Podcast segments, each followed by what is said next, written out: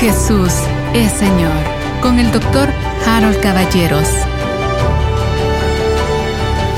Bienvenidos queridos hermanos, bienvenidos una vez más y como siempre, mi deseo es que la paz, shalom, del Todopoderoso, del Dios creador de los cielos y la tierra, sea sobre usted y su familia. Hemos llegado ya al fin de la semana. He estado tratando el tema de la vida del apóstol Pablo, pero con un énfasis en la providencia divina. Toda la preparación de Saulo de Tarso para que se transformara en Pablo el apóstol de Jesucristo. Es un proceso maravilloso que yo creo que es muy importante. Y he estado poniendo énfasis en algo que le voy a comentar el día de hoy debido a tres preguntas. Prácticamente voy a hacer una especie de pequeño intervalo para contestar esas preguntas que, por cierto, me hacen ustedes de una manera tan amable, tan educada, tan cariñosa, no tiene idea, queridos hermanos, de cómo yo aprecio eso. A veces veo algunos otros de los sitios y miro que tratan a los predicadores con mucho desprecio, con crítica, etcétera. Ay, gracias a Dios a mí no. Yo creo que es el esfuerzo que ustedes notan que yo hago para dedicarme exclusivamente a la bendición que viene de la palabra de Dios nada más. Entonces, yo creo que ustedes lo notan y no tienen idea, de nuevo, cuán agradecido estoy yo siempre con el trato de ustedes hacia mí. Incluso, a veces hay críticas constructivas, pero con mucho cariño y respeto. Qué linda palabra esa, ¿no? Respeto. Bueno, yo me voy a referir hoy a tres preguntas y las voy a agrupar en dos. La primera se refiere a Pablo y la segunda se refiere a la revelación paulina. Una pregunta dice así, querido hermano, explíqueme por qué necesitamos nosotros o usted hablar de historia de Pablo en lugar de predicar específicamente la palabra. Bueno, buena pregunta, por dos razones. Primero, yo espero que usted haya notado que cada fase del apóstol que hemos tratado, su nacimiento en Tarso de Cilicia, su eh, circuncisión al octavo día, su eh, aprendizaje de la Torah en su hogar, su eh, traslado a Jerusalén para estudiar a los pies de Gamaliel, etcétera, todo lo he mostrado o demostrado con versículos. En otras palabras, no me he querido basar en las biografías y en los libros de novela histórica, menos para darle toda una parafernalia. No, he querido eh, enfocarme directamente en la palabra de Dios. El libro de Hechos y algunas de las epístolas son las que nos ilustran la vida del apóstol Pablo, muchas de ellas en primera persona. Yo que soy y él explica, ¿no? Entonces a eso me he referido. En otras palabras, no se trata solo de historia, sino que se trata de la palabra de Dios. Es la primera parte de la respuesta. La segunda es mejor todavía. Estamos tratando nosotros la vida del apóstol Pablo con el objetivo de comprender, por un lado, la providencia divina, la preparación del siervo para la tarea de Dios. Obviamente, y él mismo nos lo expone en las epístolas, Dios ya lo había predestinado. Dios ya lo tenía preparado. Dios lo salvó. Dios lo glorificó. Todo lo que la palabra de Dios habla de nosotros, por supuesto, sucedió con él. Pero quizás las mejores palabras son predestinado y llamado y equipado. Dios hizo todo eso para que él se convirtiera en el apóstol del evangelio a los gentiles, el apóstol Pablo. Entonces, un lado es la providencia divina y el otro lado es que nosotros comprendamos, esto es lo que más me interesa de esta semana, que nosotros comprendamos el conocimiento profundo que tenía el apóstol Pablo de las escrituras. ¿Y a qué escrituras me refiero? Al Antiguo Testamento. Él era un, ¿cómo le diría yo? Un estudioso, un académico, un experto, ¿cómo lo quiere llamar? Él era un abogado, pero en el sentido de la ley, de la ley hebrea. Él mismo se describe, ¿no? Hebreo de hebreos. En cuanto a la ley fariseo, en cuanto a la aplicación de la ley irreprensible. Es maravillosa sus credenciales, su descripción. Pero entonces lo que yo quiero que realmente decantemos de toda esta semana es este concepto. El apóstol Pablo era un experto en el Antiguo Testamento. Él podía citar el Antiguo Testamento, podía leerlo, leer el arameo, podría, podía leer el hebreo, además hablaba griego, además latín, era un políglota, era un, era un hombre verdaderamente instruido. Instruido en la palabra de Dios, instruido en la ley de Dios, en lo que nosotros llamaríamos el Antiguo Testamento. Ese conocimiento profundo es el que Dios usa aunado a la revelación de Jesucristo, que la revelación, si usted lo piensa en el camino a Damasco, lo que le dice es, yo soy Jesucristo, a quien tú persigues. El decirle, yo soy Jesucristo, el Hijo de Dios, y el decirle, resucité, sobra. Por supuesto que se lo debe haber hablado el Señor a Pablo, pero eso ya sobraba al verlo vivo entiende lo que acaba de suceder hace poco cuando Esteban dice, veo el cielo abierto y al Hijo del Hombre que está a la diestra de Dios. Pablo habla él mismo, y nos toca eso el domingo próximo, él habla de la inmensa revelación que le fue dada. Mire, es tanto lo que pasó en estos tres años en Arabia y en Damasco, cuando Pablo los pasa con el Señor Jesucristo, me voy a adelantar al domingo, cuando él va al Sinaí a buscar la raíz de Abraham, de Moisés, de la ley, ir a buscar al monte Oreb es una cosa extraordinaria. Él va ahí a encontrarse con Cristo y dice que no sabe si fue en la carne o fuera de la carne. Esto quiere decir que él pasó o en el cielo con el Señor o en la tierra con el Señor. Es una cosa extraordinaria la revelación que él recibe. A mí me parece que es una cosa no simbólica, sino profundamente importante que nos explica que pasó tres años ahí.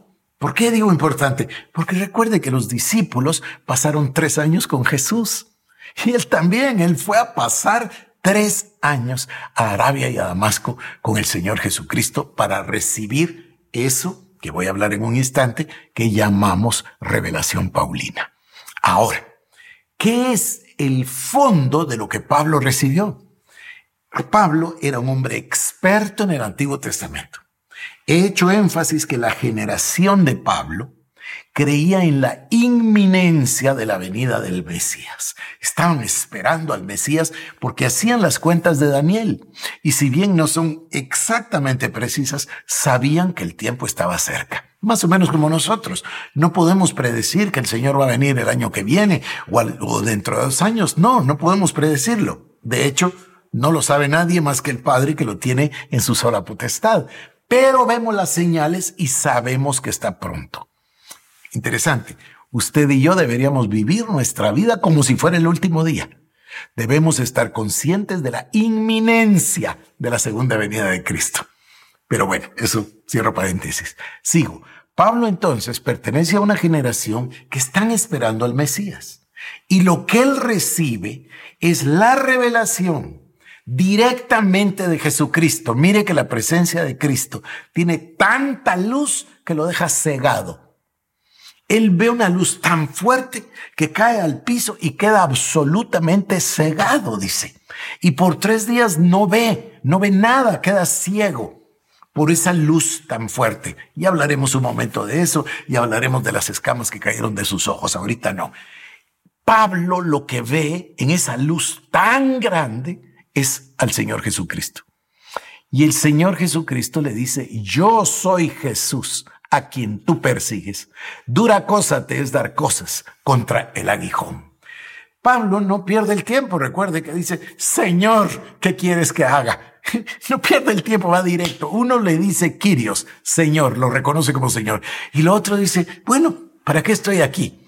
Yo he vivido toda mi vida creyendo en el Antiguo Testamento.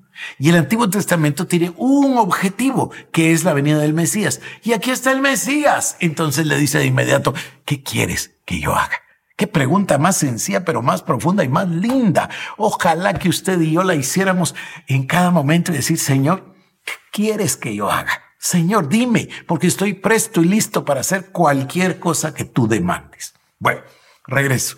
Quiere decir que la preparación del apóstol Pablo, o de Saulo de Tarso, como usted lo quiera decir, toda esa preparación, todo ese estudio del Antiguo Testamento, el estudio de la Torá, de los salmos, de los profetas, todo ese cúmulo de conocimiento inmenso que él tenía, como le vuelvo a insistir, políglota, él tenía acceso a los libros y, y a las conversaciones en los diferentes idiomas, una maravilla. Bueno, cuando él reúne todo ese conocimiento por la gracia de Dios, por la providencia divina, viene la llave, la clave, la revelación. Yo soy Jesús, el Hijo de Dios. Y sin duda, no, no me cabe ninguna duda que él lo vio sentado en el trono en el trono del Señor Jesucristo a la diestra del Padre. ¿Y por qué no me cabe ninguna duda? Porque luego lo escribe Él, lo escribe en el libro de Efesios y nos dice, ahí está Cristo a la diestra del Padre, igual en el libro de Hebreos. Claro, ya sé que hay personas que piensan que Pablo no escribió hebreos. Yo soy de los que piensan que sí, pero eso no es relevante en este momento. Lo que es relevante es que Dios le dio, o Cristo, le, que es Dios por supuesto, le dio la revelación. Entonces, lo que él comprende, si usted se pone en ese lugar, es todo lo que yo sé y espero del Mesías y en un instante veo al Mesías. Por supuesto que es tanta la gloria de Dios que queda ciego. Inmediatamente pregunta qué hacer y ya después le hablaré de Ananías y de eso. Pero lo que le quería decir es, no estoy tratando yo de hacer un compendio de historia de la vida de Pablo. Claro, me gusta mucho su biografía y es emocionante conocer cada vez más, pero lo que estoy tratando de mostrarle a usted es que toda esa preparación estalla en un instante con la expresión yo soy Jesús a quien tú persigues. Y por supuesto que está viendo a Jesús vivo y glorificado y a la diestra de Dios, inmediatamente reconoce, claro, Él es el Mesías. Bueno, Espero haberle contestado, querido hermano, la pregunta. No, no me estoy dedicando exclusivamente a la historia. Lo que me interesa es que la palabra viva sea, a ver, no sé si decir revelada, pero que tengamos acceso nosotros a ver el por qué, el cómo y sobre todo el fondo. Recuerde mi dicho, la revelación procede exclusivamente de la palabra de Dios. Nuestro instructor es el Espíritu Santo. Y paso a la segunda pregunta. La segunda pregunta, en realidad son dos preguntas, pero yo las uno, las reúno en una y, em, y luego muy simple, me está diciendo, mire, disculpe, quiere aclararme, ¿qué quiere decir el concepto de revelación Paulina? Bueno, estamos hablando prácticamente de lo mismo. Se llama revelación Paulina porque es la revelación que el Señor Jesucristo le dio a Pablo y por eso se dice Paulina. Esta revelación consiste de varias cosas. Número uno, Él le revela yo soy el Mesías. Entonces, todo lo que Pablo conoce, todo lo que él sabe, todo el Antiguo Testamento toma sentido en un abrir y cerrar de ojos. Me imagino cuánto le habrá pesado a Pablo el martirio y la muerte de Esteban. Porque Esteban tomó su discurso desde Abraham. Recuerda usted, Moisés la, perdón, la cautividad, luego Moisés, Josué, un, un relato completo del Antiguo Testamento para llevarnos a dónde? Al Mesías. ¿Y cuál es el clímax del discurso de Esteban? Veo el cielo abierto, dice, y al Hijo del Hombre sentado junto al Padre. Esto es lo que enfureció a los judíos, incluyendo a Saulo de Tarso, y lo apedrearon y lo mataron y lo martirizaron. Pero lo que Pablo ahora ve es, Esteban tenía razón, lo que dijo era exactamente cierto. Nos dio todo el panorama antiguo testamentario y lo terminó con el Señor Jesús entronizado al lado del Padre y vivo, es decir, resucitó y vive por los siglos de los siglos y es el Hijo de Dios. Esta es una, una cosa enorme. Bueno, esa es solamente la primera parte de la revelación paulina. Luego, el Señor le revela a Pablo el Evangelio y le da este misterio que había estado escondido por los siglos y le dice, el Evangelio no es solo para el pueblo de Israel. El Evangelio no es solo para los judíos. El Evangelio es para todo aquel que crea. Y entonces Pablo se encuentra como el apóstol a los gentiles. El Señor es tan maravilloso que también le dio esa revelación a Pedro, ¿se acuerda? En la casa de Cornelio, cuando él estaba en la casa de Simón el curtidor. Dios le enseñó, no hay nada inmundo, no llames nada inmundo porque el Creador lo hizo. Entonces, esta segunda parte, ese misterio que había estado escondido, es una cosa extraordinaria. Aquí viene otro, el misterio que dice Cristo en nosotros, la esperanza de gloria. Este es mi tema, ¿no? Nosotros en Cristo, es esa proposición en. Estamos en Cristo, en Él vivimos, en Él somos, en Él nos movemos. Cristo en nosotros. Eso es maravilloso. Me parece a mí como que me voy a tardar todo el año 2022 en ese tema maravilloso. Pero no solo le dice eso, sino, y aquí entra, ¿por qué? ¿Cómo es que llegamos nosotros acá? Bueno, porque yo usé una frase espontáneamente en un instante, sin darme cuenta de lo profundo que era, les dije, quiero compartirles lo que pasó los tres días y las tres noches en el corazón de la tierra. ¿Qué pasó con Jesús? En ese momento, créame, yo estaba pensando solamente en los pasajes que nos hablan de que Cristo llevó cautiva la cautividad, que Cristo descendió antes de ascender, que Cristo predicó en las regiones eh, oscuras o de tinieblas, etcétera. En eso estaba pensando. Pero luego me vengo a dar cuenta que en realidad lo que sucedió en, desde el momento de la muerte en la cruz al momento de la resurrección es el centro de la creación de Dios. No solo el centro del Nuevo Testamento, Dios mío, es el centro de todo, todo el Antiguo Testamento va hacia ese momento. Y el, y el, Nuevo Testamento nos enseña ese momento y nos lleva incluso hasta Apocalipsis, hasta el tiempo del fin. Pero el que nos explica qué pasó es Pablo. Y lo que se dio ahí es en la muerte del Señor Jesucristo, ahí, bueno, antes de eso hubo encarnación, pero en la muerte hay, hay redención, justificación, santificación, morimos con Él, somos crucificados con Él, resucitamos con Él, nos sienta a su lado en los lugares celestiales, nos bendice con toda bendición en los lugares celestiales. Es decir, el cúmulo de bendiciones o lo que conocemos nosotros como el Evangelio de las buenas nuevas, todas esas buenas nuevas sucedieron en ese momento para nosotros. Por eso dice que nos bendijo en pasado, no, no en futuro. Ya nos bendijo con toda bendición espiritual en los lugares celestiales en Cristo. Esa es la revelación paulina.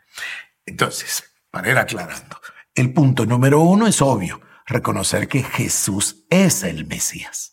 Ellos lo esperaban como un rey que iba a venir con ejércitos, que iba a vencer a los romanos, que iba a destrozar a los enemigos de Israel. Y claro, la sorpresa más grande, ¿cómo es posible que el Mesías iba a ir a la cruz si dice la palabra maldito todo aquel que es colgado en un madero? ¿Se dan cuenta? Claro, alguien como Pablo que era un experto en la palabra, seguramente que lo encontró, encontró toda esta crucifixión y el sacrificio y la muerte en los Salmos, en Isaías, en Daniel, en Deuteronomio, igual que lo encontramos nosotros el día de hoy. Claro, era difícil de imaginar, lo comprendo y no voy a entrar en ese tema, pero un experto como Pablo sumó dos y dos me dan cuatro. Y además, imagínese usted, pasó ese tiempo con el Señor Jesús. Desde el primer minuto, cuando quedó ciego, durante tres días ni comió comida ni bebió ninguna bebida. Ayunó, pero un ayuno así total de 72 horas.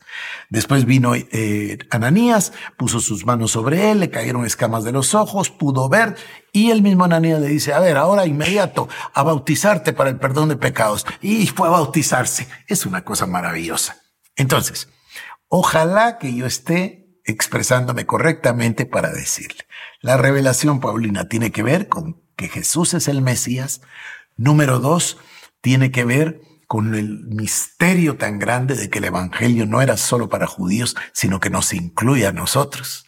La rama silvestre fue injertada en la rama verdadera, es maravilloso. Y el número tres, todas las doctrinas, 60 doctrinas que nosotros tenemos, la justificación, la santificación, la predestinación, etcétera, todas las doctrinas salen de la revelación paulina. Y no quiero terminar sin decirle que sería injusto decir que todo es la revelación paulina. No. Dios en su gracia y su misericordia le dio a los discípulos la revelación.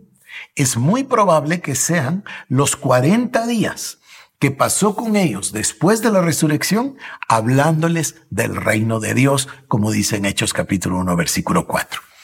Ellos tenían la revelación. Esteban tenía la revelación. Juan tiene la revelación. Pedro nos muestra en sus cartas la revelación. Entonces, sería injusto que yo le dijera que solo a Pablo le, reveló. No, es evidente que fue a todo el grupo de discípulos. Pero Pablo nos escribe a nosotros todas esas cartas. Cartas que escribió de una manera tan sobrenatural, porque son cartas que le dirige a las iglesias a la iglesia de Corinto, a la iglesia de Éfeso, a los Gálatas, a los Colosenses, etcétera, les escribe. Fíjense, miren la maravilla de lo divino de Dios y su palabra. Por eso dice que la palabra es viva y eficaz y más cortante que espada de dos filos.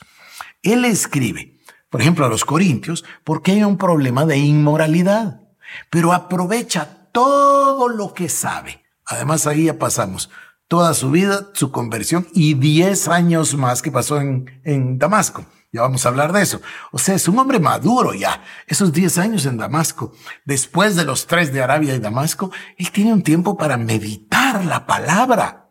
Y cuando se le presenta la oportunidad de escribirle a los Gálatas, a los Efesios, a los Romanos, a los Corintios, sea cual sea el problema particular que le consulta la iglesia, él toma y le contesta el problema y toda la teología alrededor para ellos y para nosotros. Es una cosa divina, maravillosa. Y por supuesto tiene tres cartas que no son dirigidas a iglesias, sino personales. La de Tito y dos para Timoteo. Esto va a ser el objetivo de nuestro estudio. Pero yo, tratando de contestar a su pregunta de ustedes dos, les digo, la revelación consiste entonces de saber que Jesús es el Mesías. Número dos, de que el Evangelio es para todos. Y número tres, todo lo que Cristo hizo en la cruz del Calvario, la muerte y su gloriosa resurrección. Espero haber contestado las preguntas con el mismo cariño con el que me las hicieron y el domingo en la mañana seguiremos, trataré de terminar con el tema del apóstol Pablo para poder pasar a la revelación o la apertura de los ojos en el camino a Emaús. Que tenga usted un maravilloso fin de semana, que mi Señor le bendiga. Jesús es Señor con el doctor Harold Caballeros. Te invitamos a que visites nuestras redes sociales como El Shaddai Guatemala